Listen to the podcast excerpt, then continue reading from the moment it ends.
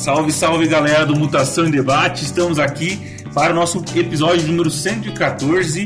Com um pouquinho de distância, né? A gente tinha é, prometido isso porque nós usamos o nosso 113 para nossa comemoração de 60 anos do X-Men. Não podia deixar de ser em julho, quando saiu efetivamente em 1963 a primeira edição é, de X-Men. E agora a gente vem aqui, é, já no calor aí dos eventos de Hellfire Gala, encerrar Destiny of X, essa terceira fase, né, do, desde o relaunch dos, dos, Mutantes, a primeira sem o Hickman, teve Dawn of X, a gente já teve é, Reign of X e agora a gente tem Destiny of X chegando ao fim para abrir o caminho para a próxima fase que é Fall of X. Para falar com vocês, eu já vou chamar os nossos convidados, mas antes eu queria deixar aquele recadinho que eu vou colocar aqui no começo e também no final do podcast.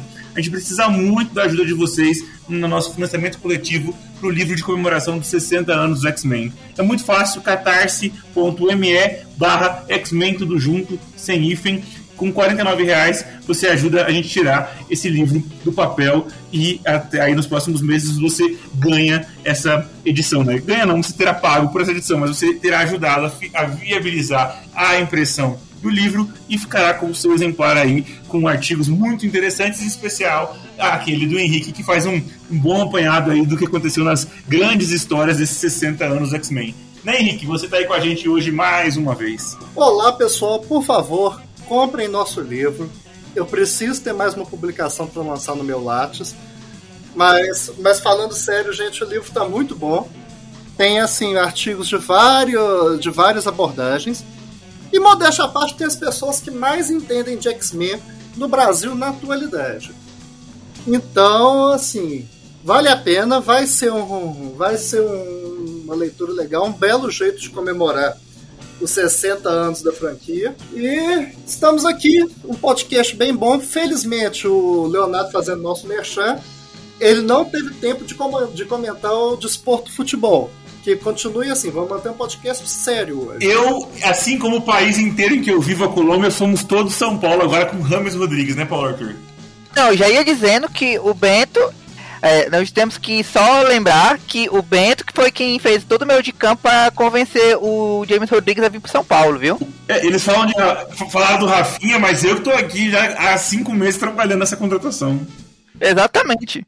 E assim, eu só gostaria, eu só gostaria de frisar um ponto. O São Paulo vai pagar mensalmente pro Rames Rodrigues a mesma coisa que o Galo paga pro Edenilson. Fiquem com essa. Quem é Edenilson mesmo? Exatamente, é o, é o cara que, tá, que sai da camisa sem, com ela sequinha, sai de campo, assim, parecendo que tava no ar-condicionado. É um dos que vai procurar os 45 pontos com o Galo. Bom, e também tá com a gente, Felipe. Olá. O máximo que eu vi ó, esses dias de futebol foi o movimento em, em direção ao campo do Atlético. Bom, é isso então. A gente já fez aqui a nossa introdução costumeira falando é, do esporte preferido do Brasil. A gente fecha então essa introdução. Quando a gente voltar, a gente abre já com as mensais nessa parte, nessa reta final de Destiny of X, mas também com a minissérie que nós tivemos aí de meio do caminho, ou de quase três quartos de caminho, Sins of Sinister.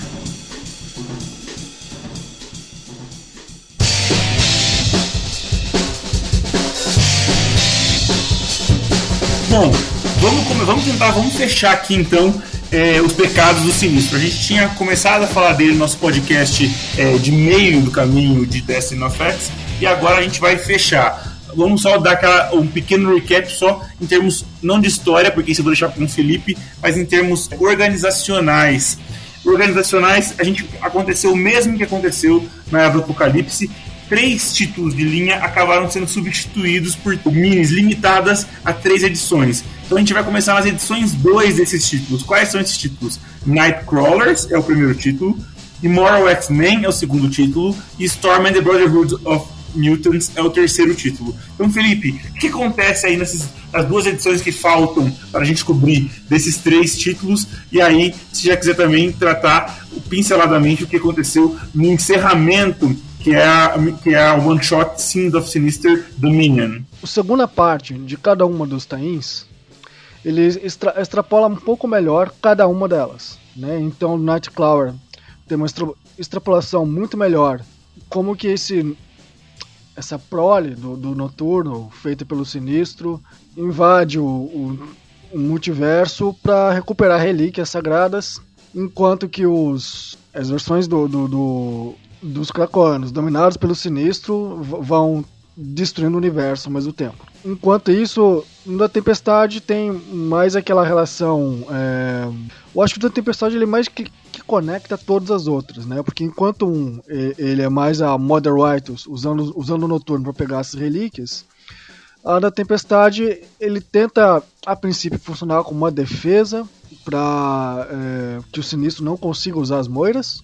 Mas assim, ele ainda que seja um pouco enrolado, ele tenta colocar um pouco mais assim a relação da, da Aurora com os seus pupilos, né, que sobraram por aí. Então tem toda uma tentativa de tentar revitalizar o, o a, a, esperança pelo universo a, com, com o, o, último sacrifício da Aurora, é, tentando defender esse, essa máquina do tempo que é a Moira, nesse caso aí. Enquanto que a do a minissérie original continuou reutilizando os principais X-Men do Conselho, né, o Ezio, a, a Emma, o Xavier, como uma das suas versões mais corruptas possíveis, né? Ou seja, eles vão realizando pecados cada vez maiores pelo universo e vão se tornando cada vez mais separatistas um do outro, né? Mais individualistas, mais egocêntricos. Então é como se fosse uma campanha entre um e o outro para ver quem é mais forte, né? Ou quem domina mais, e quem se torna o, o, o, principal. E no meio de tudo isso a gente tem um sinistro tentando, dessa vez o inverso, né? Meio que, digamos, em parte salvar a si mesmo e o universo, né? Então ele utiliza Rasputin, que é o, o clone, a Quimera, com mais de quatro poderes. Ele tira o controle do, do, do seu, da sua semente sinistro, que ele implanta em todos dela ver se com ela tendo essa individualidade ele consegue atingir esse tal objetivo. E, em, e no caminho ele consegue uma parceria com a Moira, que pelo jeito ainda tá, continua viva nesse universo. E no final das contas, é, na terceira edição da Tempestade, gera essa guerra entre a Ema, o exército da Ema e do Xavier, em busca também das Moiras. E o Sinistro tenta auxiliar a defesa, mas no final das contas o que é defender a si mesmo, como a gente bem conhece o personagem. É, a gente tem versões ainda mais absurdas em relação ao Xavier. É, absurdas não.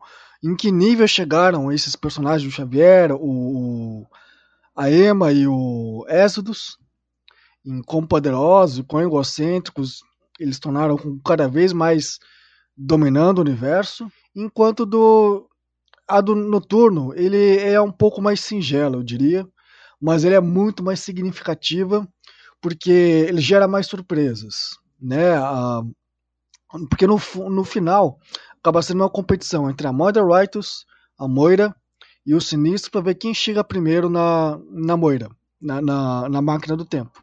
Então, Dentro do universo do, da revista Noturno, ainda tem o personagem do Banshee, ainda tem o personagem da X-23 com o Noturno, em que fazem um pouco da diferença no resultado final. No final das contas, obviamente, o Sinistro morre, a Moira, é, e ele não consegue atingir obje seu objetivo por conta do Dominion, que parece que alguma outra versão dele chegou primeiro, né? assim como o Mother White também tenta atingir o mesmo objetivo, mas não chega a atingir, mas pelo menos em partes, que ela consegue adquirir todo o conhecimento que ela teve nesse universo e repassar para essas outras versões em outras realidades. O Sinistro até tenta também, mas digamos que não funciona, obviamente, como, como o plano de qualquer vilão, nunca dá certo no final. Mas assim, eu diria que é uma revista bem satisfatória, ainda que talvez a reutilização de personagens não seja das melhores, ele é uma boa saga e faz jus ao nome Sin of Sinistro. Bom, uma coisa que eu não tinha comentado e que acho que também o Felipe não, não comentou, não ficou claro, é que também as histórias seguem uma estrutura meio parecida com The Powers of X, porque é, é, no, ano 10, no ano 10, né, em 100 anos em ano 1000. Então elas vão as histórias vão passando no tempo em, em, potência de 10. E, e a Mother, só para também deixar esclarecer aqueles que não estão acompanhando, Mother Righteous é uma das variantes, é a variante, uma variante feminina do Sinistro mesmo, que uma das quatro que essa aí foi criada ali nas histórias do, do Cyspur no, no Legend of X, que no Brasil vai sair aí no encadernado é, fechadinho das histórias de, de Legend of X. Henrique, você pode comentar o que você achou da saga também, mas uma consequência importante é que o Sinistro deixa o Conselho. É, alguma outra consequência? É, Para que, que, que serve Sins of Sinister é, na, na história de, de, de Destiny of X, nesse encaminhamento para o final dessa, dessa fase dos X-Men? Primeiro, só falar da, só falar das minis eu destaco especialmente Moral X-Men, que foi sensacional, na verdade. Eu acho que à medida que, que a, as, as, as, duas edições vão passando, você vai vendo a história em, em perspectiva. Eu lembro que a primeira que a primeira edição é, a primeira edição não convenceu muito a gente. Só que eu acho que a terceira ela coloca muito, ela coloca muito em perspectiva o que acontece e assim fica fica uma coisa muito boa. Eu acho que o paralelo o paralelo com a era do, a era do Apocalipse é interessante porque você tem mais ou menos isso. Você tem Nightcrawlers, que é a, a minissérie mais despretensiosa do meio, como aquela do Gambit era. Você tem Immoral X-Men como a minissérie central e a Tempestade como se fosse a Amazing X-Men da época. Então ficou uma estrutura muito boa. Agora, como consequências da saga, eu acho que nós tivemos como ponto muito positivo a introdução do, do conceito dos domínios, que inclusive, a meu ver, acaba fechando acaba fechando um pouco o, o, o plot das máquinas do Hickman. Então, pelo menos, mais um plot que ele lançou em House of X Powers of, of Ten. Mesmo que assim ele vá continuar sendo abordado, ele foi meio fechado, eu acredito que não muito longe do, do plano original do Hickman. E aí, eu acho que o, o que nós tivemos de mais importante foi o aumento da, das desconfianças e das cisões no conceito silencioso. Porque é, no final você fica com você fica com aquela com aquele, com aquele problema grande do Xavier, da Emma, deles terem sido deles terem sido também infectados pelo sinistro e você não sabe em quem que você confia eu acho que foi muito bom no domínio eles terem banido metade do conselho pro, pro poço. Só que assim, o mesmo que eles tenham voltado logo, isso aí acaba sendo um plot que tem uma perspectiva de um prazo mais longo. Também nós tivemos a Rasputina é, no, no tempo presente, e a, e a Modern Righteous se aproximando se aproximando mais do núcleo central da trama. Agora, também fim da minissérie é interessante porque, no fim das contas, o Sinistro foi o grande vilão dessa de, de quase toda a era de Krakoa. Ele estava ali maquinando nas sombras desde o início ele, ele gerou um grande conflito ao ter sido dito que ele não deveria ter sido recrutado. Então acaba encerrando muito bem. É, se, o, se Fall FX for realmente o fim da, o fim da era de Krakoa, Sins of Sinister é, é um encerramento digno para uma boa parte dos plots. Paulo tem aí pode, espaço para falar também de, de Sinas of Sinister, mas se você quiser passar também, já para a gente entrar nas mensais é, e como elas evoluíram nos últimos quatro meses, temos X-Men, né? Foram quatro edições de X-Men nesse, nesse, nesse tempo. X-Men foi de 21 a 24, e Mortal X-Men foram 3, 11 a 13, e X-Men Red também de 11 a 13. Fica à vontade, Paulo, para arrematar ali a parte de, de Sins of Sinister e já passar para as mensais.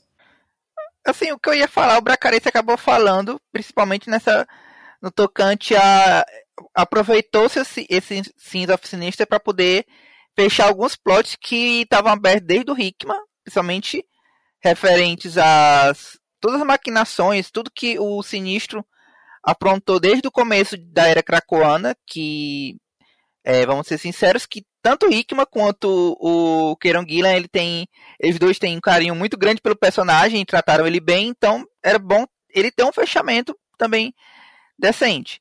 E também fecharam esse spot das máquinas, que estava desde House of X, Power of X. Embora eu admita que eu gostaria de ter visto esse final desse plot pelas mãos do Hickman, não pro outro autor. Mas é o que tem, é o que tem para hoje.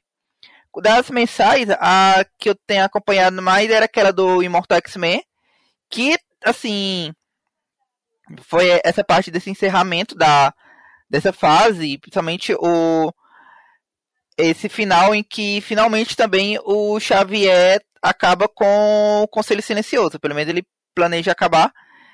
E era uma coisa que estava, assim, um tanto quanto óbvia desde o começo, que era o fato de que, não sei, que dos três criadores da de Krakoa, ele era o que menos parecia fazer sentido querer criar uma nação. Porque a gente já tinha visto o Magneto, já, já tinha feito isso em em Genosha, ele já tinha se aliado ao Ciclope quando fez Utopia, mas o Xavier sempre foi mais tentar fazer uma integração. Ele fazer esse isolacionismo é, era uma coisa um tanto quanto fora do personagem. E é até uma coisa que a gente reclamou lá no primeiro podcast, que às vezes o Hickman ele forçava os personagens à trama, não fazia a trama pensando nos personagens. Somente, como a gente foi, assim, o caso mais gritante disso é a Moira. Mas agora o Kieron Gilliam fez esse rearranjo pro personagem, que no fim das contas ele era o cara que não queria, não queria Krakoa e no fim das contas teve que levar ela até o final. Eu achei essa parte interessante, do, é, essa visão do Xavier sobre isso. Meu medo é que isso seja o prelúdio da escolinha voltar. Beleza. Felipe, vai lá então com essas três mensais. Bom, vamos começar pelo Immortal X-Men, né, que já é a continuação direta do Sin of Sinister. Como o Bracarense cita, é, realmente foi sensacional essa, essa série do Gillen, não só pela forma como ele o conselho resolve a, a situação do sinistro, o fato de prender os quatro membros né, no, no, no poço, mas assim, é um, não é só o, o, o, Sinistro com o principal vilão de, da Krakoa, mas a gente sabe muito bem de que o Shawn tem sua parcela de participação em várias tramas, inclusive ele, ele reutiliza muito bem o fato do, dos quatro irem para o poço. É sensacional a participação dele. E a gente tem, em paralelo, a traição silenciosa do Colossus na edição dele, que é muito bacana. E a edição do Doug, né, como o Paulo, Paulo cita, que o conselho finaliza, tem a sua versão do também, digamos assim, silenciosa, de como que o Douglas participa e interpreta o conselho, né? E o quanto a voz dele de Krakow também podem fazer a diferença. Agora, quanto às outras revistas, eu diria que assim, o X-Men do Dugan ele é uma continua sendo aquela série com uma pegada mais simples e menos inicialmente despretensiosa. Ao mesmo tempo, ela resolve os problemas com uma, com uma facilidade tão grande em que perde impacto. É, mesmo quando aparece o, o, o, Sentinela Stark, por mais que os personagens tenham dificuldade para lidar com o Sentinela novo, é, assim como todos os heróis têm dificuldade de lidar com um vilão novo, é muito simples. Eles não sofrem muito dano. E, e, então, assim, no final das contas, a série do Dugan vai plantando sementes que vão gerar resultado apenas lá na frente no Hellfire Gala, que a gente vai falar lá no final. Enquanto o X-Men Red, a gente tem também uma resolução em relação ao Sin of Sinisters, que desenvolve muito correlação entre a Aurora e o, e o, e o Xavier.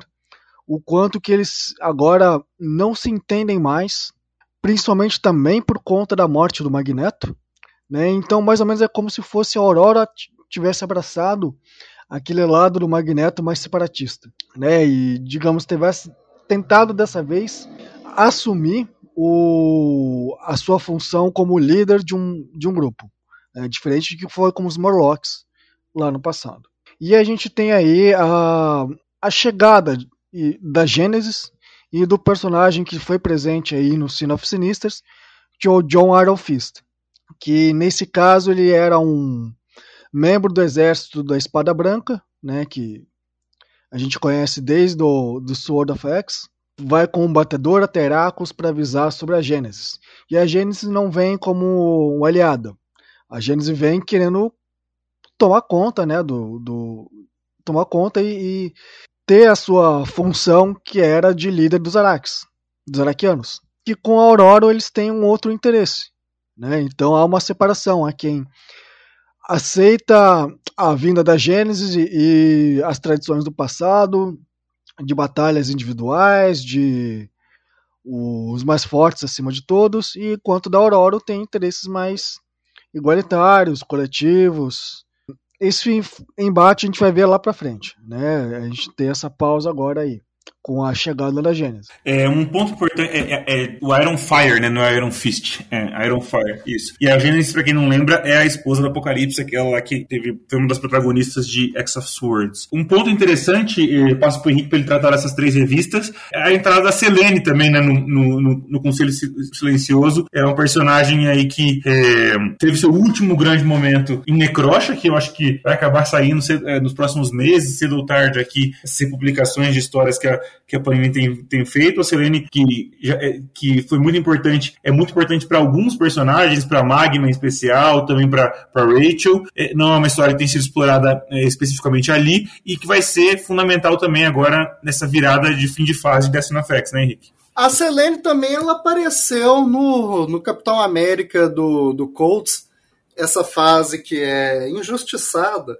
ela foi, ela foi responsável pelo, pelas ressurreições do, do círculo dos vilões lá. Que foi, foi uma abordagem até interessante. Mas... E ele é uma das que comete os, o crime, entre aspas, do plot dos Ex-Eternos que nunca tem fim e que nunca ninguém sabe qual é a verdade em torno disso. E que nunca vai chegar em lugar nenhum. Não. Isso aí vai. Isso aí, na verdade, vai ser o, o, o terceiro irmão Summers da década de 2030. Vão, vai ter algum Brubaker da vez que vão jogar para fazer uma minissérie dos Ex-Eternos e, e, vão dar uma abordagem completamente maluca para isso. Mas a Selene ela acabou sendo tratada de um jeito meio inconsistente no conceito silencioso, porque na, na, na primeira edição que era para ela estar, tá, ela acaba ficando meio meio figurante naquela edição do Colossus, que inclusive é muito boa.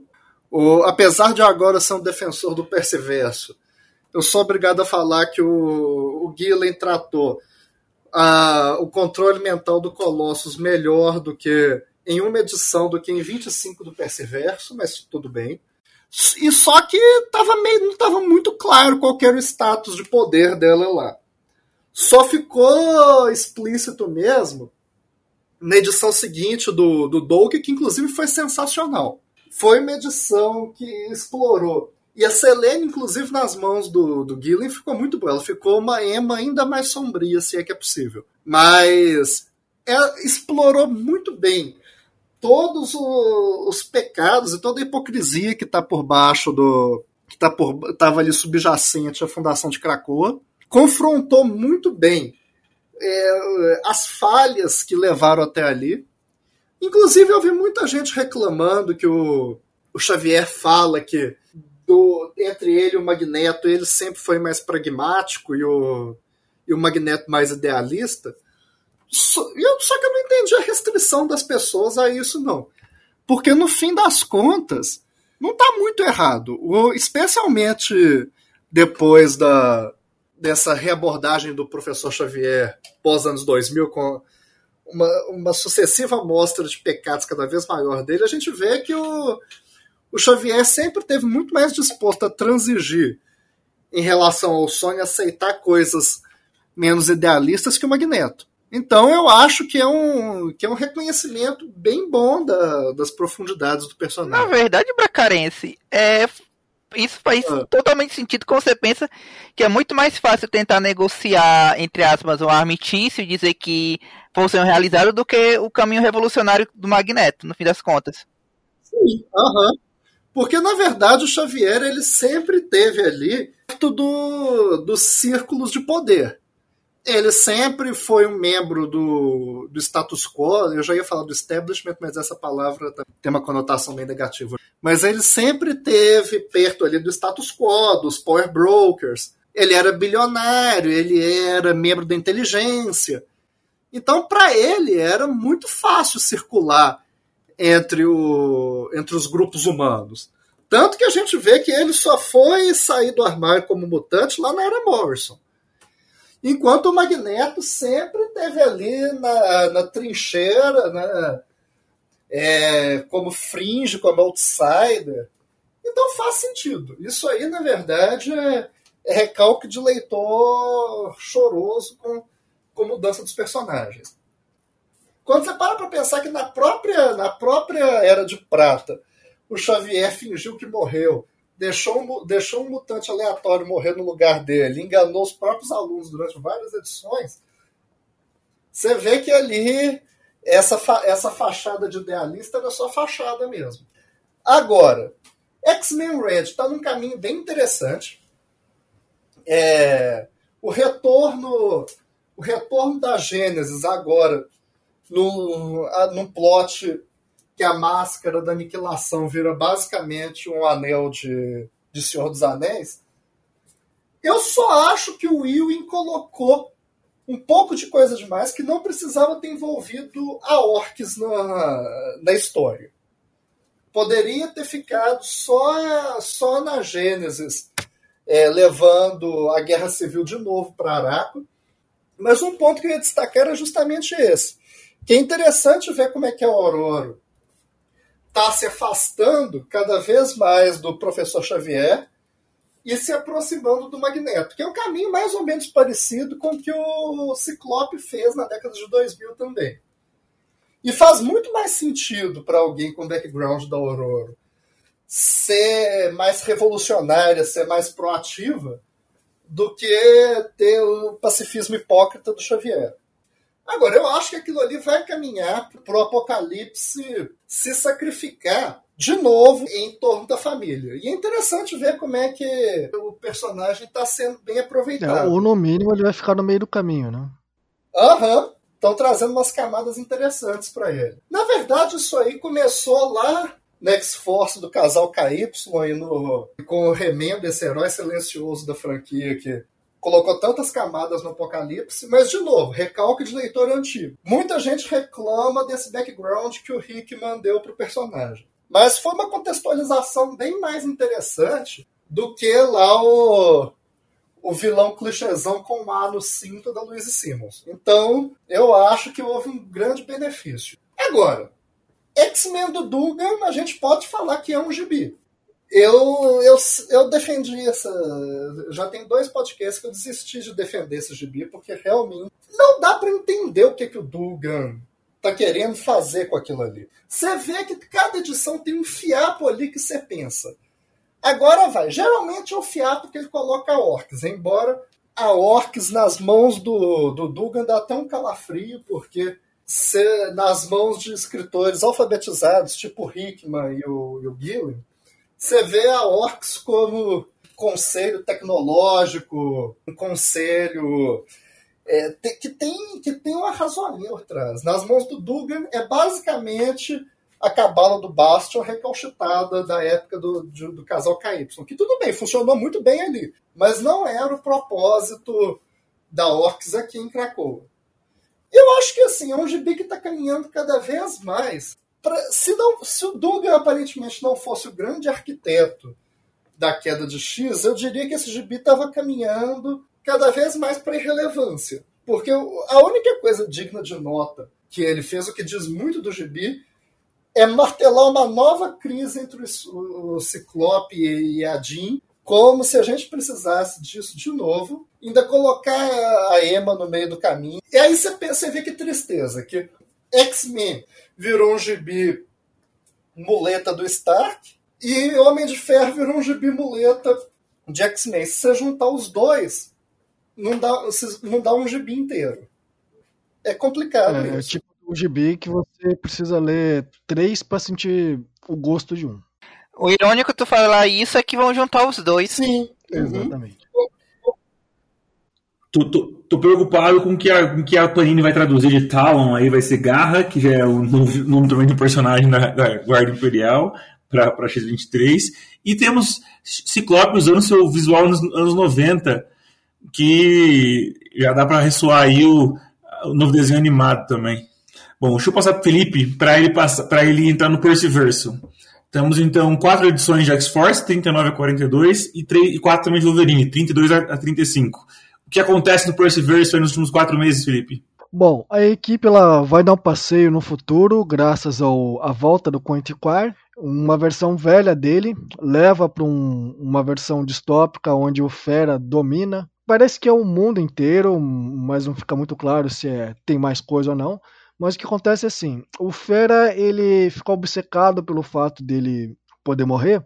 Então ele cria, ele guarda clones dele, cada um em um lugar hum, distante assim um do outro, tipo Stonehenge, é, escondido na Atlântida, em questões mais mitológicas onde ele pode possa se ressurgir, é, renascer, como se fosse um, um futuro deus para a humanidade.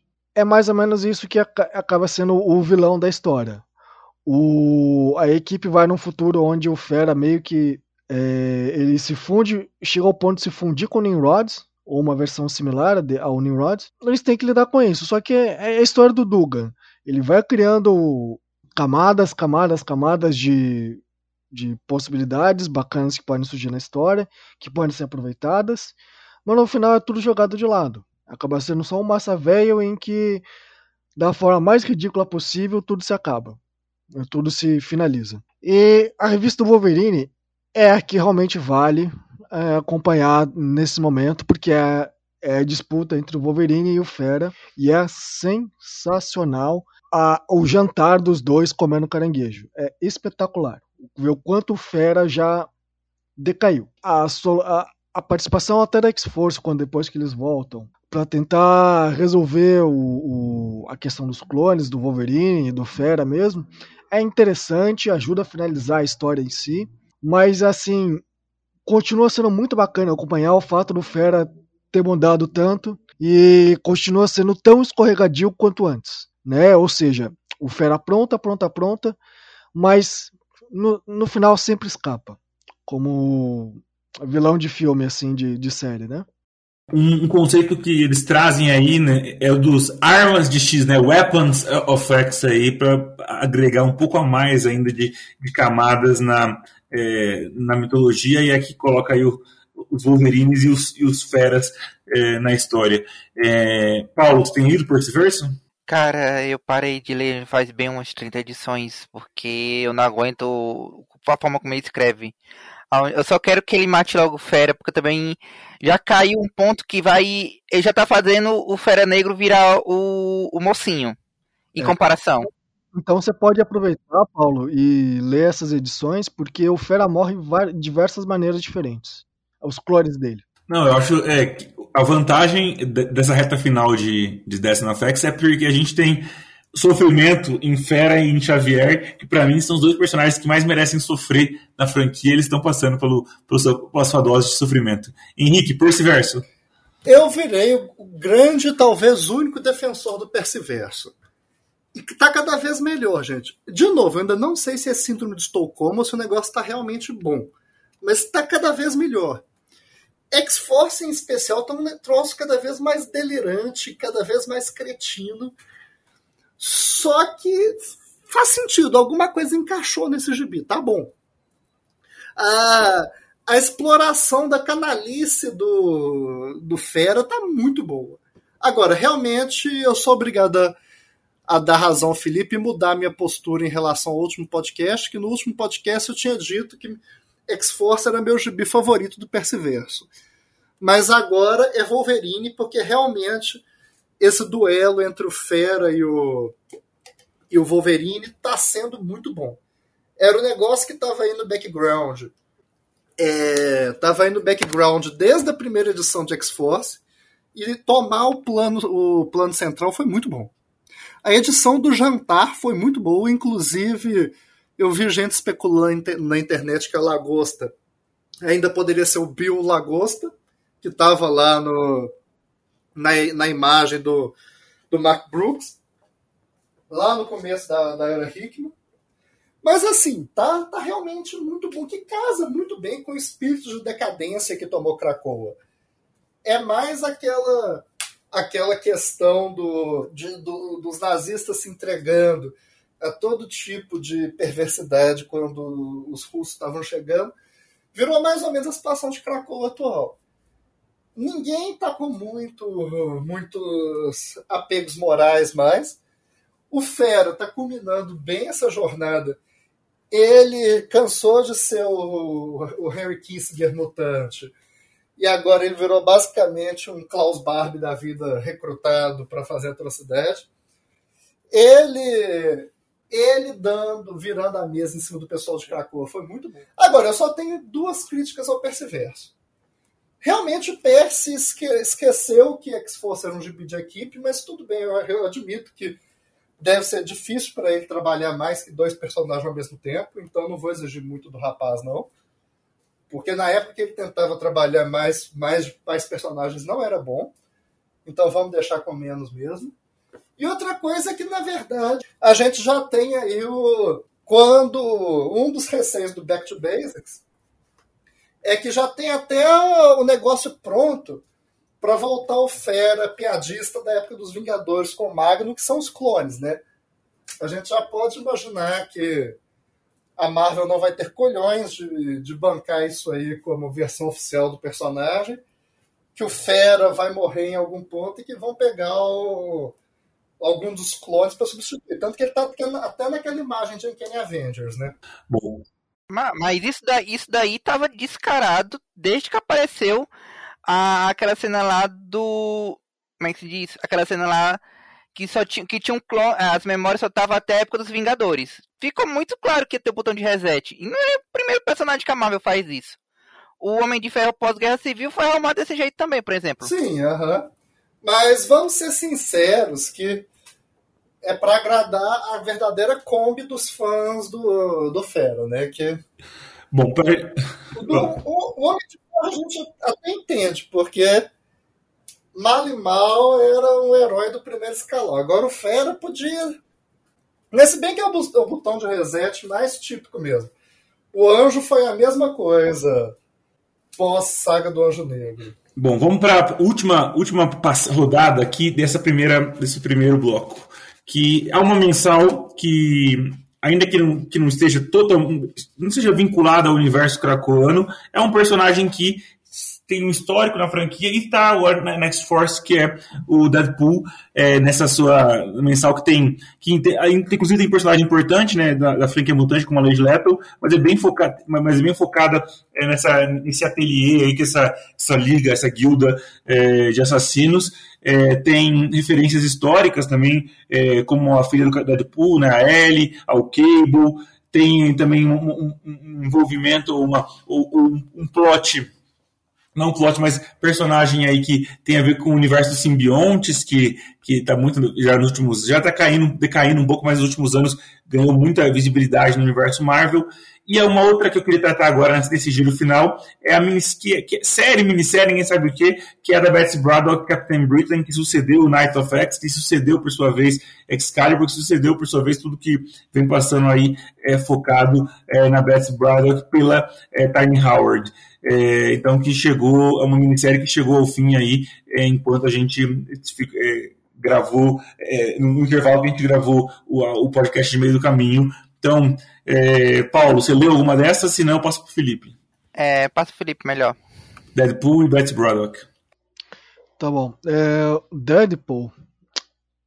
Olha, eu diria que assim, essas últimas edições é basicamente um encadernado inteiro do Deadpool assumindo o relacionamento com a com o que deveria ser o alvo dele, né?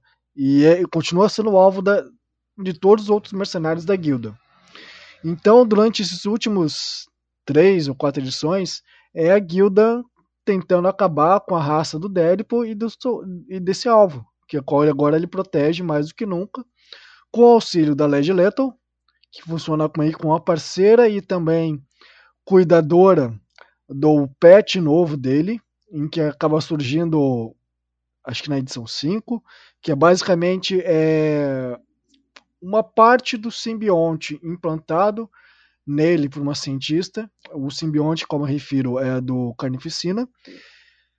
Come o, a, a, parte anterior do Carnificina que se manifesta na edição, na edição anterior, numa versão de um cachorro gigante.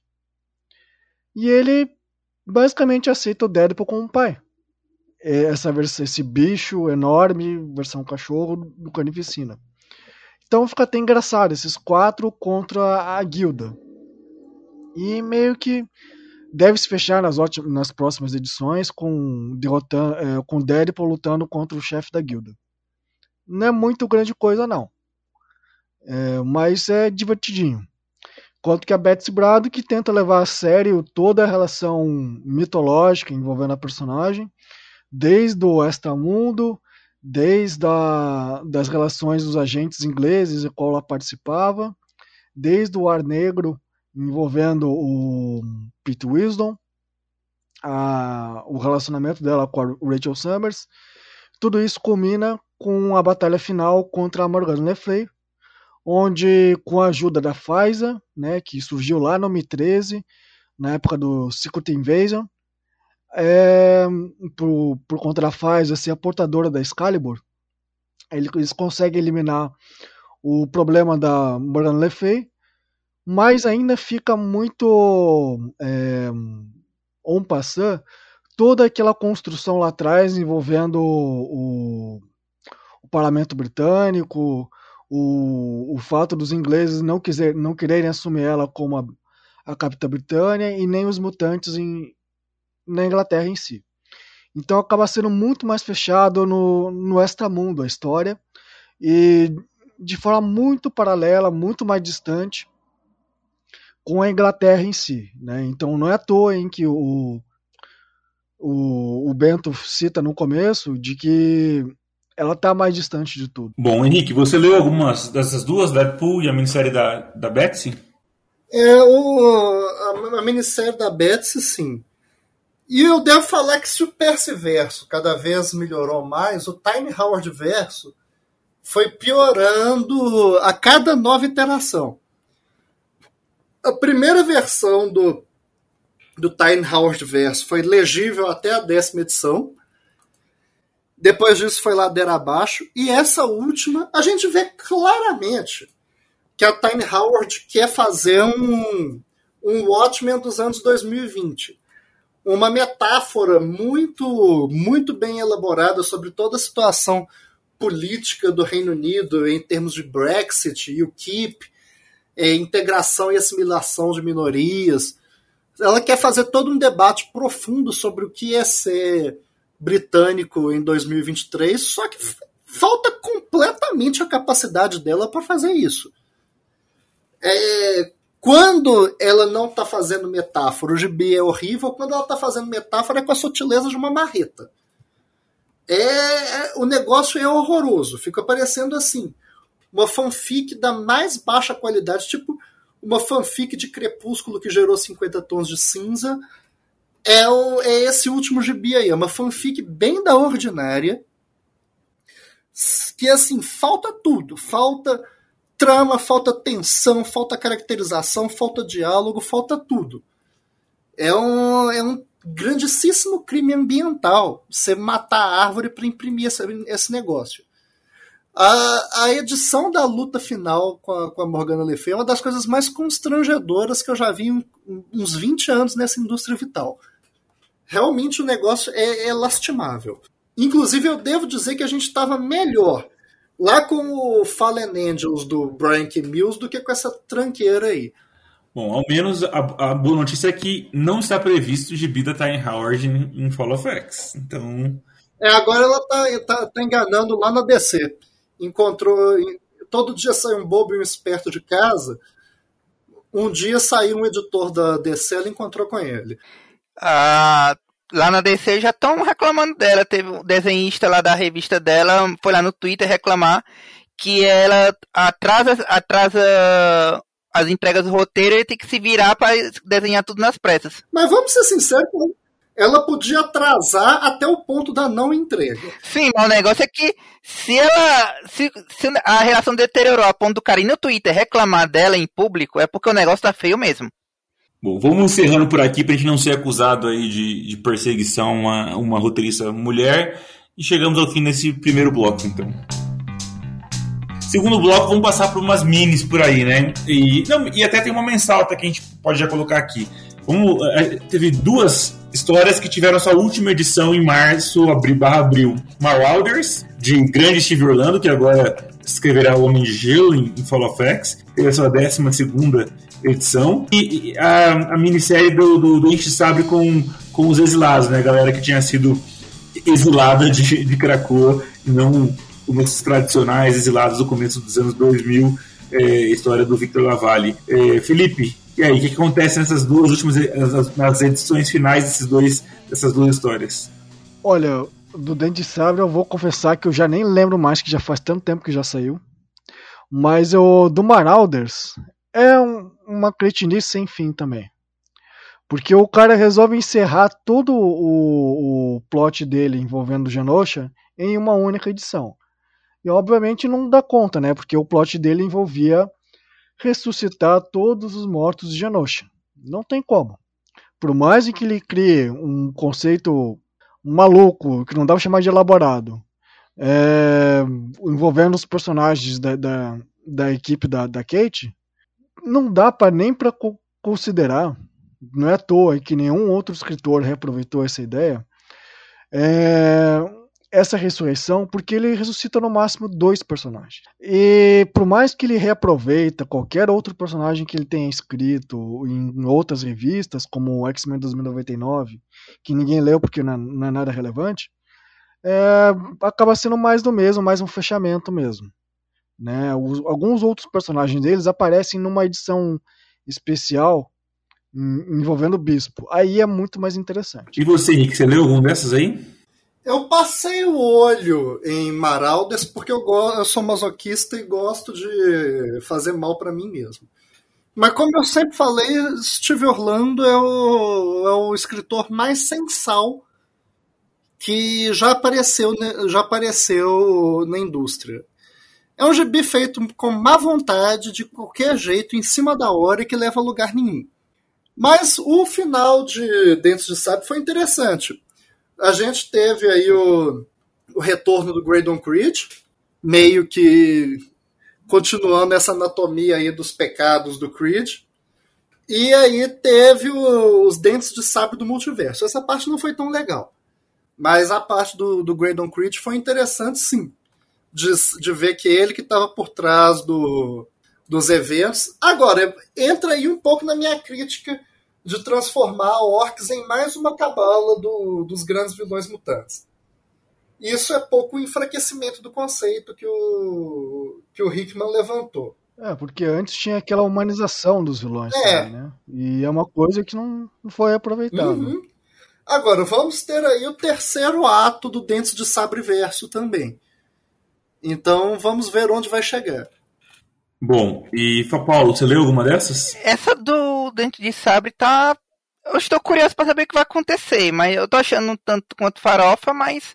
Não, já acabou já.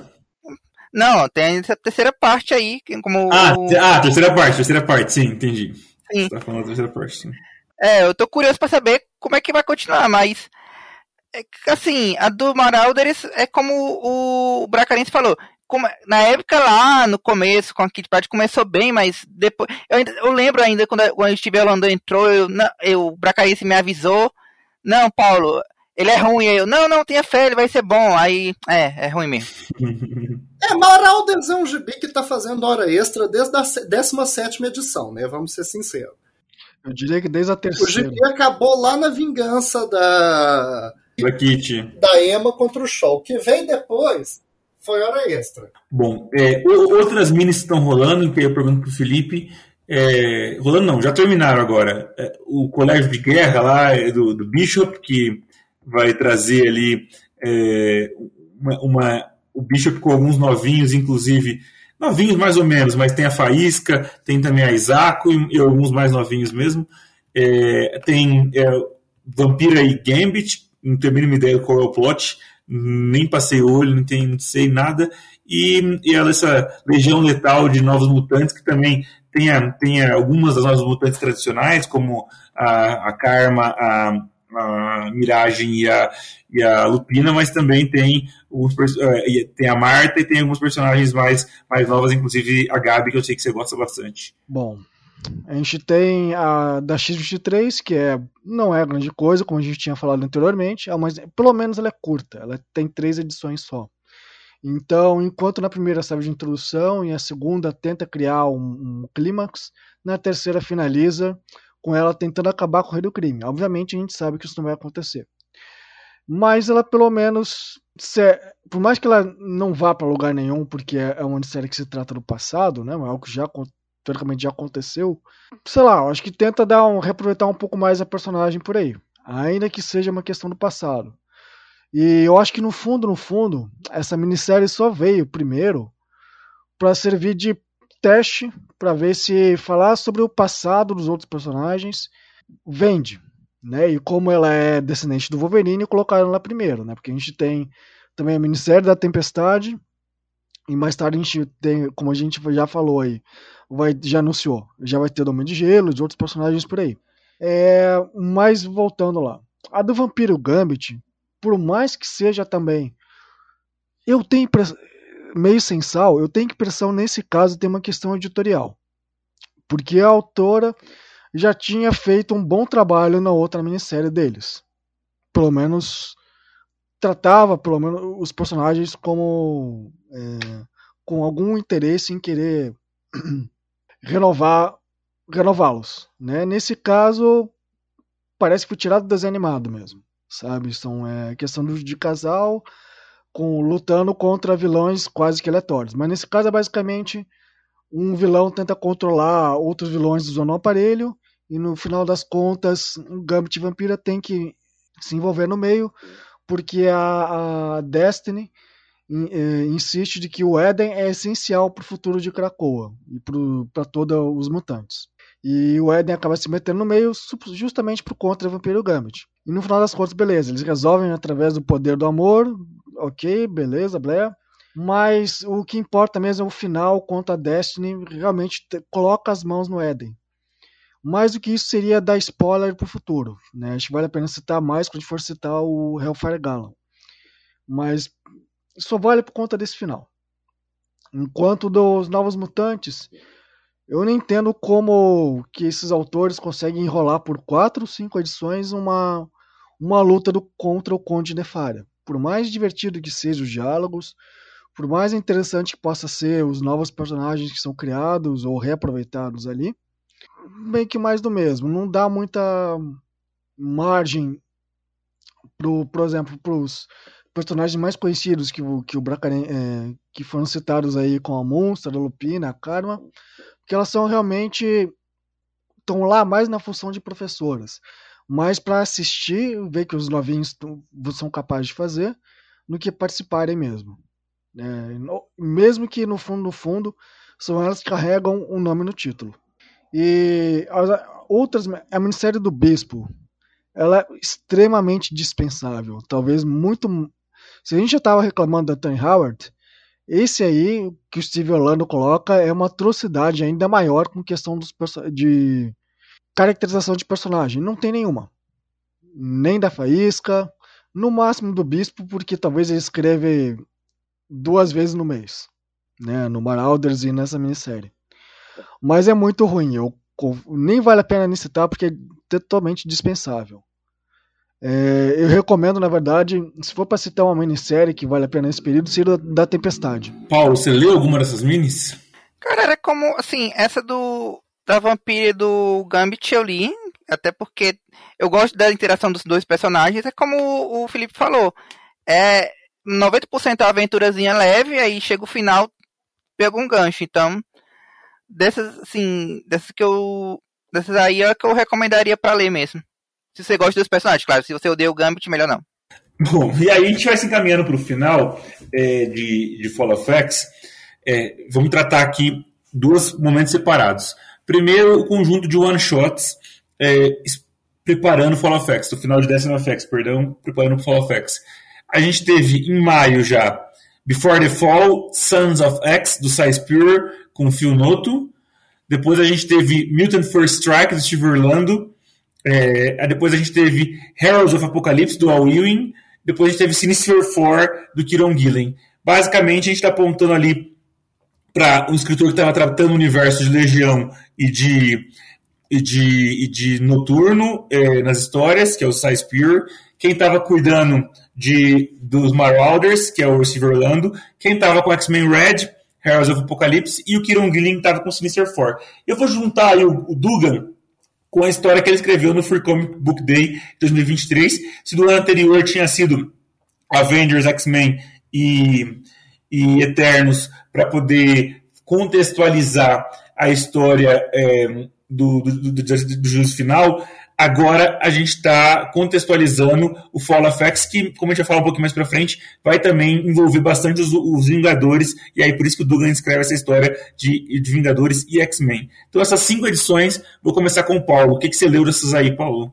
Dessas aí, eu só dei uma olhada na, naquela do, da volta do Apocalipse, que até como o Felipe já tinha contextualizado, apresenta o, a volta dele, que eu gostei, mas das outras não cheguei a ler nenhuma não. Sim, só essa do Apocalipse mesmo, pelo personagem. Henrique, você, o que, que você tem aí pra falar dessas histórias? Eu passei o olho, e assim, como acho que foi o Paulo que colocou isso, e isso parece muito aquela fantástica mini que o Paul Jenkins escreveu antes de Cisma, o prelúdio de Cisma, que não tinha absolutamente nada a ver com o Cisma em si, e que parece que ninguém se deu ao trabalho de passar um briefing para ele do que, que seria o plot. Essas edições não, não, não chegaram absolutamente a lugar nenhum.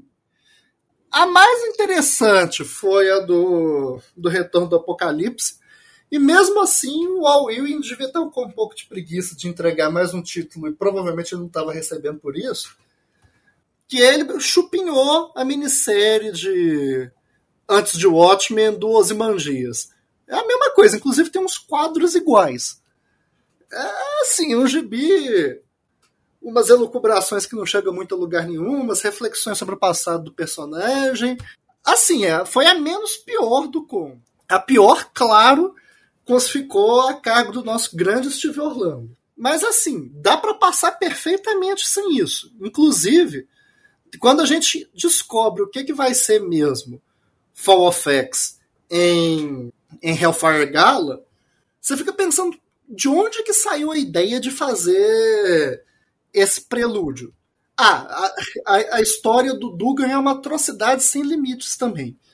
Hoje, bi ruim que foi aquele aquele Free Comic Book Day, que ele só serve para poder lançar é, Uncanny Avengers, que a gente vai e descobre que vai ser uma minissérie ainda com o grande mistério do novo Capitão Krakoa, sendo que o antigo Capitão Krakoa não deixou saudades.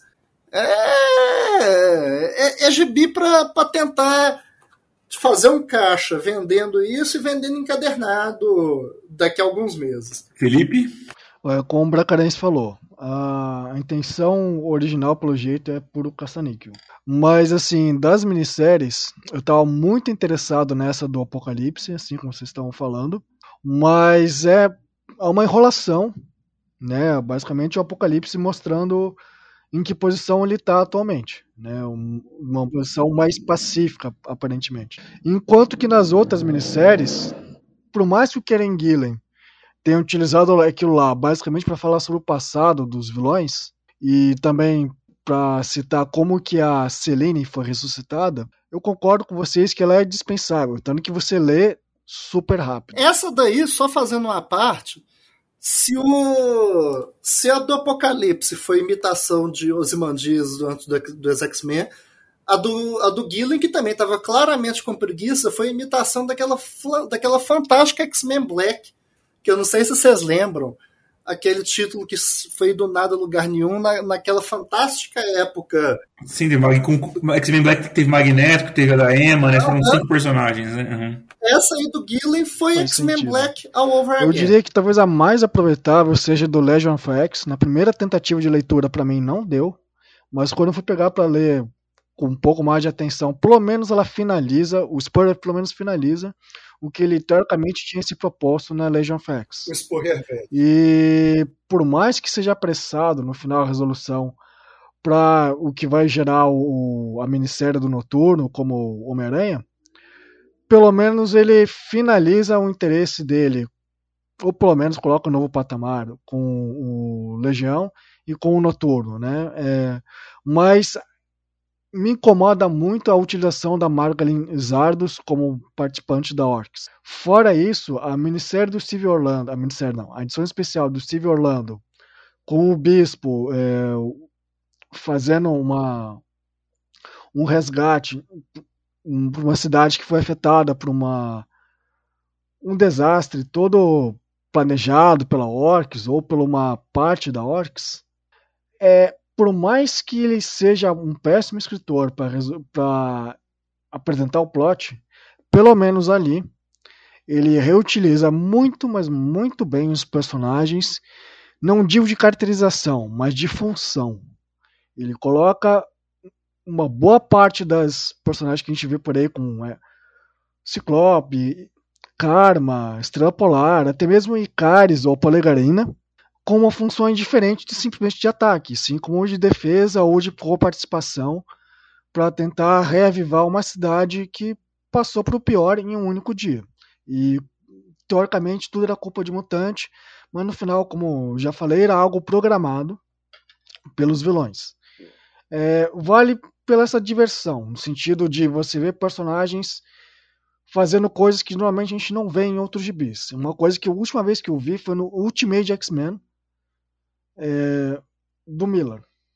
Só, só dois pontos que o Felipe lançou aí e que eu tenho interesse é, que eu tenho interesse em comentar. O primeiro é que o, o fim do Spurrier Verso ele padece de uma versão concentrada do grande mal dos gibis do Spurrier, que aí, como foi apressado, é, ele teve que incorrer mais nesse pecado, que é o excesso de texto. Você vê que claramente faltou um editor naquele gibi que dava para cortar praticamente 50% do que estava escrito. E o, o segundo ponto é que, na verdade, o, essa, essa minissérie do Steve Orlando e o que está saindo mais agora, elas estão elas estão servindo simplesmente para deixar cada vez a situação da Orcs mais confusa. Cada hora aparece um novo membro da Orcs, um novo líder da Orcs, aparece um novo, um novo mandato, uma nova missão da Orcs. Tá faltando a galera sentar e definir o que, que é a Orcs, onde que ela quer chegar qual que é o, o, corpo de comando, já apareceram pelo menos uns 20 líderes da Orcs diferentes. Então, eu diria que o único corpo de comando que aparece no geral é a Moira. Que ela aparece tanto no final da minissérie do Bispo, quanto nessa daí. Mas é como se eles tivessem, como a gente estava falando antes dos roteiristas, né? Não receberam um briefing. Então é como se todos ali se achassem importantes. O pior não é nem isso, o pior é que na prática são os mesmos quatro, cinco roteiristas. E eles se contradizem entre eles mesmos. Será que essa galera não tem um grupo de WhatsApp? Assim, só para poder. Não, e o pior de tudo, aparece aí a Moira, e você tem uma coisa que. A única coisa concreta que o Hickman colocou naquela participação daqueles podcasts que ele fez é que a Moira ser vilã não era o plano original dele. Inclusive, basicamente esperaram o Hickman sair. A próxima coisa que aconteceu foi a, aquela minissérie do Perseverso que transformou a Moira na vilã cibernética. Ou seja, isso daí da Moira aparecer como boss level na Orcs é uma coisa completamente random. Eu gostava bastante da, da Karima Charpandar sendo bem usada ali. Agora, é, Essa aí da Moira é complicada. Cara, a impressão que eu tenho é que o Hickman saiu e em, em vez de ter um, entrar um editor para organizar isso aí, tá todo mundo brigando para ver quem que realmente manda na franquia. Só pode. E sem conversar entre si. Bom, vamos fechar esse bloco com a última, com a última rodada, que é a rodada da história que saiu agora, que a gente está gravando mais recentemente, que é o pontapé de Fall X já. E é o fim de of X, então o baile de gala do baile do inferno agora de 2023. A gente já, já tá já pela terceira edição aí já de, de bailes de gala sendo realizados. E esse aqui tem o Xavier sendo Xavier, porque afinal é um filho da puta que tem que se fuder mesmo, mas muita gente morrendo. Então, até a Jean entra nessa história. É, temos um, um, destaque grande para Emma e, e temos a, a, a, volta, a ressurreição da Kamala, a, a Miss Marvel que agora é mutante, não sei como isso vai impactar, inclusive, nas histórias do MCU, né? Que, que talvez seja esse o, o objetivo aqui de trazê-la como mutante nesse momento. Então, Henrique, o que, acontece aí nesse, nesse baile de gala aí, que é o final, é, o turning point, na verdade, né, para Fall of É, pelo Dugan e com vários desenhistas? Assim, eu vou na contramão da internet e eu sou obrigado a falar que eu gostei, na verdade, de Hellfire Gala, bastante, inclusive. Se a do ano passado foi totalmente esquecível, se você me perguntar o que aconteceu na Hellfire Gala 2022, eu não sei falar, mas a desse ano foi bem legal, inclusive. A gente teve grandes momentos, como por exemplo o Pepe Larraz desenhando por engano as dez primeiras páginas do gibi. Não era dele, ele recebeu o roteiro e foi desenhando porque sim.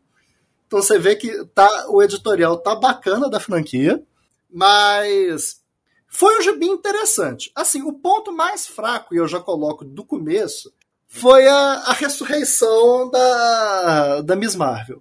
Porque eu não sei a que parte do nosso público que está que tá lendo o gibi que é cometido mensalmente do Homem-Aranha pelo, pelo Nick Lowell usando o Zeb Wells como médio de homem vivo, mas aquele gibi é uma aberração.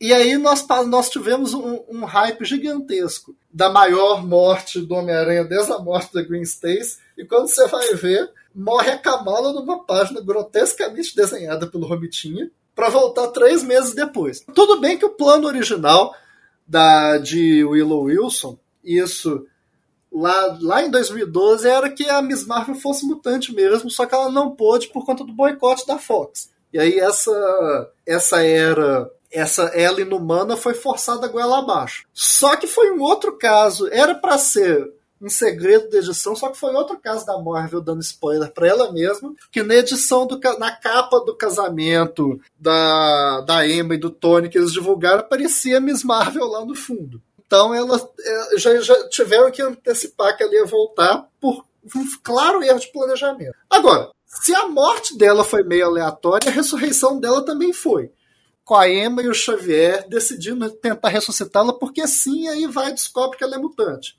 Que inclusive é o que eu imaginei que eles iam fazer com a, com a Wanda quando ela morreu lá atrás. Só que não, não foi o que aconteceu, não. É, Bracarenha, só uma coisa. Esse negócio aí da, da Kamala ser mutante, eu acho que é aquelas coisas. A pessoa inventa é, 10 anos depois para não pegar tão mal assim essa mudança. Porque Cara, vamos ser sinceros. Na franquia Mutante, praticamente não. Assim, personagem solo quase nunca vinga. A gente só tem, assim, as exceções que confirmam a regra é o Wolverine e o Cable, que ainda passa, assim, às vezes, um tempo com sem mensal. Então, não faz sentido. Ela sendo inumana, ainda mais aquela inumana que nem se mete lá com família real, dava origem pro poder dela e ela podia ter as aventuras solos que nunca ia estar vinculada eh, verdadeiramente a aquela aquela franquia inumana. Eu acho que sim. Mas vamos ser sinceros que ser mutante na Marvel, inclusive isso aí, era, isso aí foi o próprio argumento do Stan Lee. Quando você tem preguiça de, de criar uma origem para os poderes do personagem, você vira e fala que ele é mutante. A, a desculpa a desculpa que ela pôde usar na época foi da bomba de terrigênese, que era também uma desculpa mais fácil e que ela basicamente não abordou mais. Então, assim, eu acho que o status mutante da Miss Marvel ia ser tão aproveitado quanto o status inumano. Nada. Pois é, talvez seja é, meu rece... não é receio.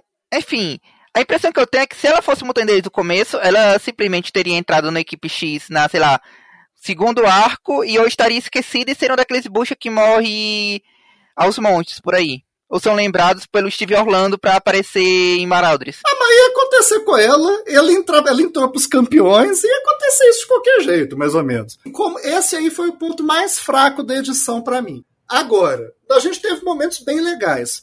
O Nimrod matando os X-Men. Assim, essa parte lembra um pouquinho o, o triste run do, do Matt Rosenberg, de morrendo galera granel que o que nos faz pensar que, que o botão de reset está para ser apertado. Agora, é, mas não deixa de ser uma uma cena uma, uma cenas de ação bem legais. É, foi assim um confronto com, com um grau de, de violência muito muito forte. Aí assim, a gente tem o Duga criando Dugan verso Sentinelas Stark, que na, na mão de alguém competente ia ser interessante, na mão dele é aquilo. Mas foi legal, Sentinelas massacrando o, o fanático. Assim, rendeu uma ação interessante. A, a, morte mais, mais bombástica da edição foi da Jean Grey. Agora, essa moira cibernética é meio complicada. Eu, isso aí faltou uma galera para falar que essa ideia não foi muito boa. Mas a, a morte da Jean Grey também seria seria interessante se explorassem dela voltar um pouco diferente porque por conta do, do que usaram do Otherworld. Mas não acho que vai, não vão explorar isso quando quando apertarem o botão de reset, não. Agora, saindo da parte de luta, o jeito que a Orc explorou é o, a destruição do status geopolítico de Krakoa é, foi bem interessante. A, a, a, a Doutor Stasis manipulando os remédios de Krakoa, que isso aí faz a humanidade toda se voltar contra eles, promovendo morticínio em grande escala. E o, e o ponto alto é o, a exploração da ruína do, do professor Xavier. Ele já começa tendo perdido os dois sustentáculos dele, que era o Magneto Apocalipse, é, o fim do, do Conselho Silencioso, que também já estava já tava para acontecer, ainda mais depois que, depois que Immortal X-Men do, do dissecou a franquia, e, o, e ele termina com ele se rendendo, com ele, com ele é, basicamente apassivando os X-Men, mandando o, os mutantes caminharem para fora da Terra. Que inclusive aí nos faz lembrar daquele clássico plot que o Remender iria tocar caso ele assumisse a franquia, que está acontecendo com os mutantes fora da Terra. O, o fim do, dos portais de transporte. Agora, um ponto que me surpreendeu foi a Flama é, ser traidora e agora os X-Men estão na mesma posição que eles estavam no no run do Rosenberg. Eles agora são uma força de eles são uma força clandestina, que inclusive é apoiada pelo pelo rei do crime de todas as pessoas. Mas assim, tá, foi, foi bem interessante no, no, no geral. Você fez esse comentário do, do Rosenberg e eu ia falar que está acontecendo a mesma coisa, basicamente a mesma coisa. Vamos começar. Vamos, o Fall X agora é basicamente. O, houve um Fall X antes de, do, do Hickman assumir, né? Então a gente está meio que é, zerando a era cracoana, voltando para onde começou, na verdade, né? Vamos, é, vamos esperar que São Hickman esteja de volta. Você tem português esperando é, o retorno de, de, Dom Sebastião até hoje, eu vou morrer esperando o retorno do. O, tu, fala, tu fala isso, só quando tu fala esse negócio. Não, tá relembrando Rosenberg. Agora vai virar mania. Toda vez que o botão de reset estiver perto, vamos apertar o botão. Vamos fazer que no Rosenberg. Mas isso é uma coisa que eu lembro, uma coisa que o Agria falava lá no Fórum Panini, no falecido Fórum Panini, que é verdade que todo o universo alternativo dos gibis, quando está perto do fim, começa um massacre sem, sem grandes, sem, sem limites. Você vê que aconteceu isso no multiverso. Então a franquia mutante, como ela está dependendo de resets periódicos, agora a gente pode imaginar que todo grande reset vai ser um massacre mesmo. Mas vamos falar que pelo menos dessa vez foi. É difícil falar isso de Jerry Dugan, mas o Dugan fez melhor do que o Rosenberg. Aquela, aquela, página, aquela página do Xavier desesperado foi muito bem feita. Até o relógio quebrado tá certo duas vezes por dia chegou a vez de Jerry uhum. Dugan. Além mais que essas últimas páginas foram desenhadas pro, pro, pelo Pepe Larraz, né? Então ficaram ainda mais in, impactantes. Eu acho que vale a menção assim, como o Bracareis falou, é, essa dependência da franquia por sempre ter algum massacre para recomeçar ou renovar a franquia, é um enfraquecimento que vem desde o Massacre de Mutantes, eu diria, desde que na verdade virou mania no, editorial de que mega sagas salvam franquias. E sinceramente, para mim, nunca consegui engolir. É, mas no geral, nessa edição especial do Hellfire Gala. Só, só, te cortando um minutinho que você deu um gancho legal. O Claremont, naquela participação que ele teve no, naquele evento dos 60 anos da franquia, naquele webinar, ele falou exatamente isso que você falou, que ele arrepende vivamente de ter feito Massacre de Mutantes, que se ele soubesse que a franquia ia depender de um crossover anual e que isso ia, isso ia atropelar as histórias dos outros roteiristas, ele teria batido o pé para que Massacre de Mutantes não, não tivesse acontecido. É, pois é, e é exatamente isso que a gente reclama é, nesse podcast inteiro. Do fato da, das séries serem atravessadas, cortadas e não bem finalizadas. Cara, não, o nome disso que o Bracarin tá falando é pecado original da franquia, porque Massacre de Mutantes foi bom. O problema foi que depois quiseram fazer isso todo ano, o tempo todo, aí começou a ser atropelo. Então. Eu concordo, mas eu vou só concordar também com o Bracarense que, assim, beleza, Massacre de Mutantes individualmente foi bom, mas ele cortou todos os plots do Claremont em que amadureceriam absurdamente cada personagem individualmente. E até hoje a gente não vê a resolução dessas histórias. Mas voltando ao, ao Hellfire Gala, eu vou falar assim: a luta com o Nimrod e o Caim é espetacular. É, por mais que ela não tenha a finalização que a gente viu lá atrás, na época do Claremont, de novo, é, pelo menos a gente tem um revival dessa história. A gente tem a própria. A cena do Caim com a Jean antes da luta, eu achei emocionante. Daí ela fala assim: você dá um bom X-Men. Pô, fa faz valer a falta da gente ser leitor X-Men há muito tempo. Então, assim, por mais que a gente reclame do, do Dugan... E, vou, e lembrar os gloriosos tempos da, da relação do Caim com o Sam e o menino Verdade, ainda tem isso. Mas eu queria dizer que, assim, é, pelo menos dessa vez o Dugan teve um editorial né, do lado dizendo assim, ó, isso você pode aprontar, isso aqui não. Por mais que tenha morrido muita gente, por mais que o Nimrod e os outros vilões da Orcs tenham gerado cicatrizes e mortes, entre os dramas entre os personagens, de uma forma até de deixar a gente como leitor apreensivo, né? Principalmente a relação da Jean depois de, de ter morrido, conversado com, com a galera, com a Angélica, com o Ciclope, com o Logan, é, foi mais impactante, mais emocionante para gerar mais apreensividade e intensidade por final com essa resolução com o Xavier que já foi citado. E eu espero que essa mudança no status quo não seja tão imediata. Eu até concordo com vocês, com vocês esse alarde que dá da volta antes de Krakoa com aquelas roteiristas horríveis. O que me deixa mais alarmado de verdade é o fato desses escritores estarem voltando para a franquia. Uma minissérie que a gente não colocou na lista é do Days, Days of Future Past, que é do Guggenheim. Eu vou falar para vocês. Se vocês tiverem um dia ruim ou estiverem muito sensível por qualquer que seja o motivo, não leiam esse gibi. Porque é um gibi que massacra os personagens de um jeito em que a gente, como leitor das antigas, eu diria que não está preparado para ver, não. Eu fiquei perturbado por um dia.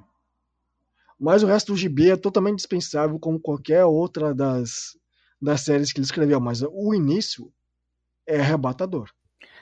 Assim, o que eu ia falar, eu já acabei falando e me intrometendo com o Bracarense, o Felipe falou, eu gostei. Eu sei que vai ter um botão de reset e tudo mais. Sim, eu vou aproveitar esse final. E como acho que foi o Bracarense, como o Felipe falou, aquela cena final do, do Xavier desesperado na praia foi muito boa. Então, esperar que os próximos, é, cenas dos próximos capítulos. A gente sabe que vai ter realmente esse botão de reset, até tem revista é, depois disso aí com a Kamala Nova Mutante e as outras coisas, então vamos ver o que vai acontecer. Mas falta a pergunta, vocês acham que a galera morreu ou não? Não, claro que não. Jean vai estar num estado de quase morte, né? Pelo, pelos, pelas sinopses da, da, da minissérie, da minissérie dada pela Luiz Simpson. Então vamos ver o que é, exatamente onde eles estão, né? O que, que é esse. O que, que é. O, qual é o destino do, é, de quem passa pelo portal, né? Vamos ver. Bom, despedir os comentários finais, eu tenho três é, perguntas. Primeiro, um balanço de Destiny of X, se valeu a pena, gostaram ou não começou com, aqueles, com aquelas temíveis é, minisséries do Wolverine. O, teve a redenção do Percy Verse de acordo com, com o Henrique. A gente teve Kieron Gillen e Ewing mandando bem na franquia. O Gary Duggan a gente já conhece como é, mas o pessoal acha que pelo menos aí essa história foi um, uma pequena redenção. Os as, as várias minis não, não serviram muito para muita coisa, inclusive aquelas que, como disseram aí, são caça-níqueis de, de Fall of X. Essa é, acho que é um pouco do resumo na, na minha ótica. Segundo ponto a tratar é mais ou menos o que esperar aí de Fall of X. É, Fall of X que continuará algumas mensais, como X-Men, Mortal X-Men, X-Men Red, X-Force, Wolverine. O Dugan vai aproveitar o trabalho dele em Homem de Ferro e vai vinculá-lo ao Fall of X, né, com a presença da Emma também, o casamento de ambos. O Percy vai fazer o vínculo também com, ele, com o trabalho dele no Ghost Rider.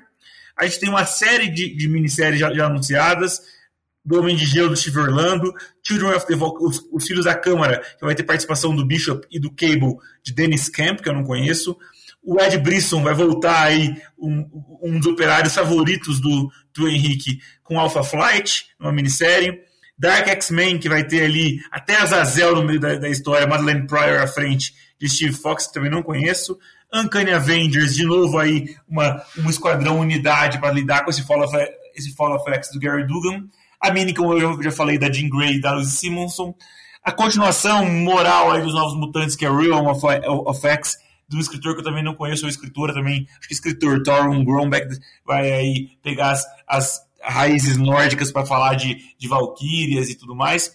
A série da Miss Marvel, minissérie é, da Miss Marvel, na verdade, Jim Velani Sabir Pirzada. E, finalmente, é, a história do Noturno, que é que vai chamar Uncanny Spider-Man do Cispur, que também vai ser complementada por uma história de origem que vão aparentemente desfazer a história do Azazel vão colocar a Sina e mãe, no caso, da, da do Noturno e, e, o pai será mística, vamos ver.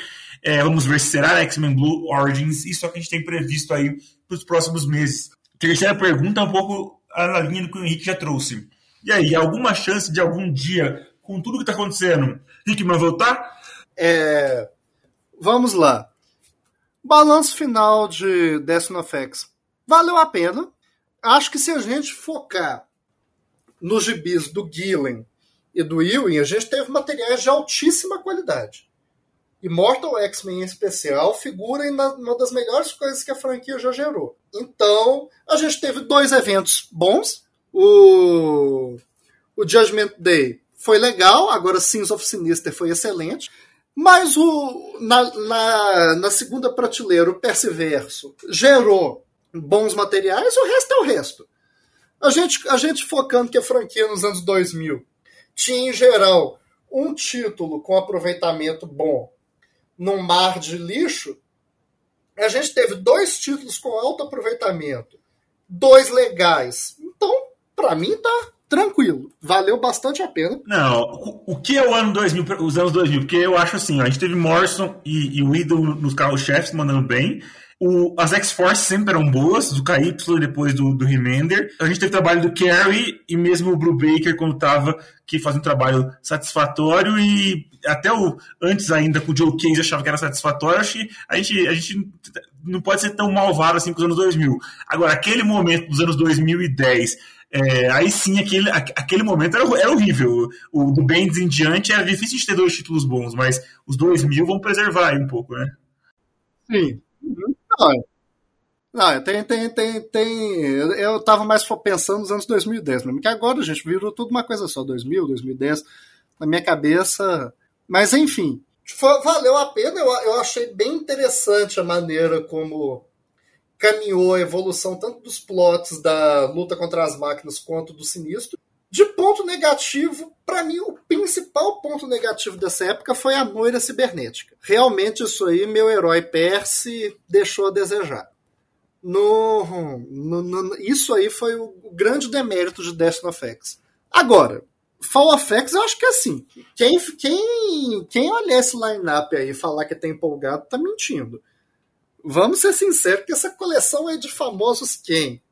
Na arte, no, no roteiro e, no, e nos gibis não, não empolga muito, Nem não. Nem a Luiz Simonson? Nem a Luiz. Eu tenho alguns problemas com o texto da Luiz. Eu, eu sou o maior defensor de X-Factor da Luiz Simonson, mas o texto dela tem algumas coisas que me incomodam. Mas Bracarense, isso pode dar esperança para terceira, a terceira pergunta, porque qual foi a última vez que a franquia teve tanto rua ao mesmo tempo? Que foi a era do X-Man. Aham, que foi que pavimentou pro retorno de Hickman. Assim, desses, desses títulos anunciados aí de Fall of X, nenhum me parece interessante. Eu tô mais focado em ver como que Mortal X-Men vai, vai continuar sem um conselho silencioso. E eu quero ver o que, que vai dar da Guerra Civil em Araco esses títulos aí eu acho que eles vão acabar sendo bem dispensáveis. Ainda mais que é tudo recalchutar conceito. Uncanny Avengers, Tropa Alpha, é tudo Dark X-Men, tudo, tudo coisa recalchutada. Eu acho que o, coração de FX vai estar nesses dois gibis em X-Men do Dugan, né? Porque é o que tem para hoje. Agora, o que vem depois, assim, considerando que o Hickman aparentemente está com vários planos na Marvel, considerando esse GOTS, considerando o retorno do universo Ultimate, vai que ele não dá o pontapé inicial para para a próxima era de X-Men com esse New X-Men, com a fonte da Era do Apocalipse, que parece que vai ser o, o, o, próximo estágio. Então vamos ver. A esperança é a última que morre. E aí um outro ponto é que eu só queria destacar também esse esse negócio da origem do Noturno apesar de eu ser meio contra minisséries de origem e materiais de origem em geral, isso aí se corrigir o grande crime que foi Draco, já vai valer a pena. Esse aí eu vou até fazer questão de ler, só para ver se essa memória ruim vai embora. Mas no geral, foi muito bom o podcast. Agradeço a quem nos ouviu até aqui. Mandar um abração pro Leonardo, pro Paulo e pro Felipe. E no próximo podcast, quero ver onde que nós vamos parar. Estou curioso para ver o que, que vai ser Fall of. Obrigado, Henrique. Vai lá, Paulo. Cara, deixa, assim, deixa FX, eu achei que, até o que eu já tinha mencionado antes, era uma briga dos roteiristas para saber quem mandava, e no fim das contas eles acabavam se contradizendo, mudando muito conceito. É, eles tinham. A, o Hickman tinha deixado a bola redondinha para eles. A primeira coisa que fizeram foi dar um. Foi, foi o PS pegar e fazer um gol contra com aquela memória cibernética. Aí é como eu falei. É, eles conseguiram fechar alguns plots que o Hickman tinha deixado em aberto, mas sempre vai ficar aquela. Aquela coisa de, ah, mas seria melhor se fosse o Hickman terminando isso. Tirando do sinistro, porque, enfim, o sinistro do Queiron é muito bom e quem criou esse sinistro foi o Queiron bem ou mal. Então, tá valendo. Já para Fall of X, eu tô nessa como bracarense. Tem muito Ru, tem algumas coisas que, assim, é tão bizarro que eu estou curioso para ver o que vão fazer, como esse noturno Homem-Aranha. E como é que eles vão continuar é, a história e tudo mais.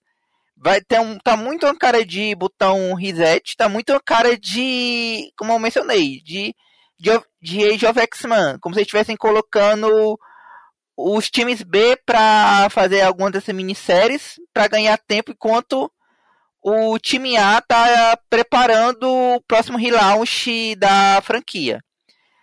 Pode ser só esperança minha, pode, mas vamos esperar para ver o que realmente vai, o que realmente o Hickman vai fazer, se ele vai voltar e se ele vai voltar, o que é que ele faria, já que que eu me lembre, tinha aquela história de que ele queria contar uma história em três atos e a Era Krakoa era só o primeiro ato.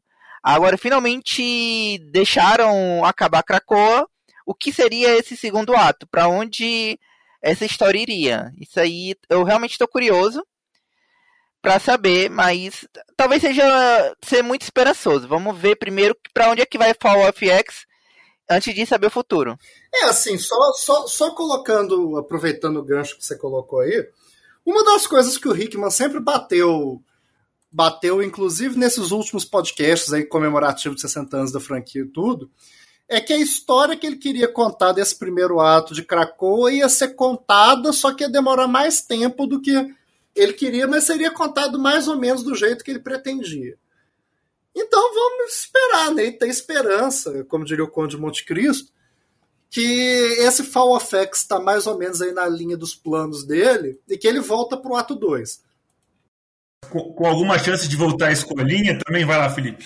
Se isso for verdade, a gente pode considerar, então, o que a gente viu até agora como o complexo de Messias. Porque depois do complexo de Messias, até a gente ter a segunda parte e o, e o, segundo, e o, e o advento depois, a gente teve um monte de minisséries e X-Men dispersados por várias minisséries e a própria aquela um canido um canão o X-Men do Brubaker tava com uma tava com umas histórias bem dispensáveis também mas ainda voltando aqui ao Destiny of X eu achei super aproveitado principalmente pelas séries principais o Percyverse por mais que tenha feito essa atrocidade com a Moira é, nessas últimas edições ele conseguiu render boas histórias, né, como a gente já, já tratou aqui.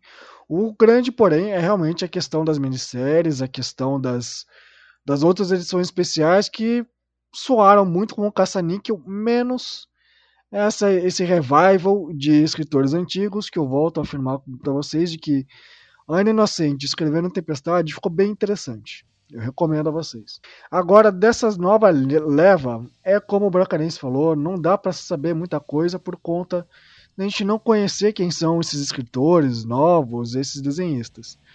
Eu vou dizer que eu fiquei interessado nessa no nova leva aí de série do Noturno, pelo Spurrier, mas porque eu sou fã do personagem. Assim como eu adorei, por mais que eu concorde com o Bracarense que história de origem solta é uma péssima ideia, eu tô torcendo demais para resolverem de vez essa questão da Sina com a Mística como mães do Noturno, ou a Mística com o pai do Noturno. Nossa, há muito tempo.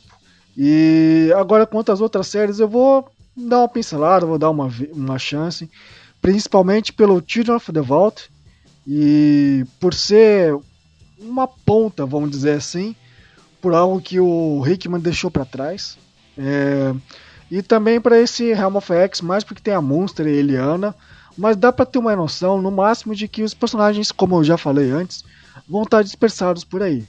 Agora a questão da resistência, eu torço que não fique só na mão do Dugan, porque vai ser uma atrocidade. A própria imagem ou capa de que saiu com o Ciclope com a, o olho costurado foi algo horroroso que não precisava ver. Ah, vale citar de que dentro da revista do Homem de Ferro foi dado uma ponta com relação ao Days of Future Past, usando aqueles colares inibidores é, sendo, sendo lançados pelos Sentinelas Starks. Fora isso, assim, por mais ruim que seja o Steve Orlando, é, eu vou dar uma olhada nessa minissérie do, do Homem de Gelo, Jean Grey também, né? Porque a gente já fala desses personagens há muito tempo. Agora, é como estavam falando, esse podcast foi muito interessante pela discussão que gerou, não só pelas séries principais, mas pelos bastidores aí, que a gente foi, foi elaborando e contando sobre a franquia e sobre os autores. Um abraço aí para o Leonardo, para o Paulo, para o Henrique e para todos que estão ouvindo a gente até aqui.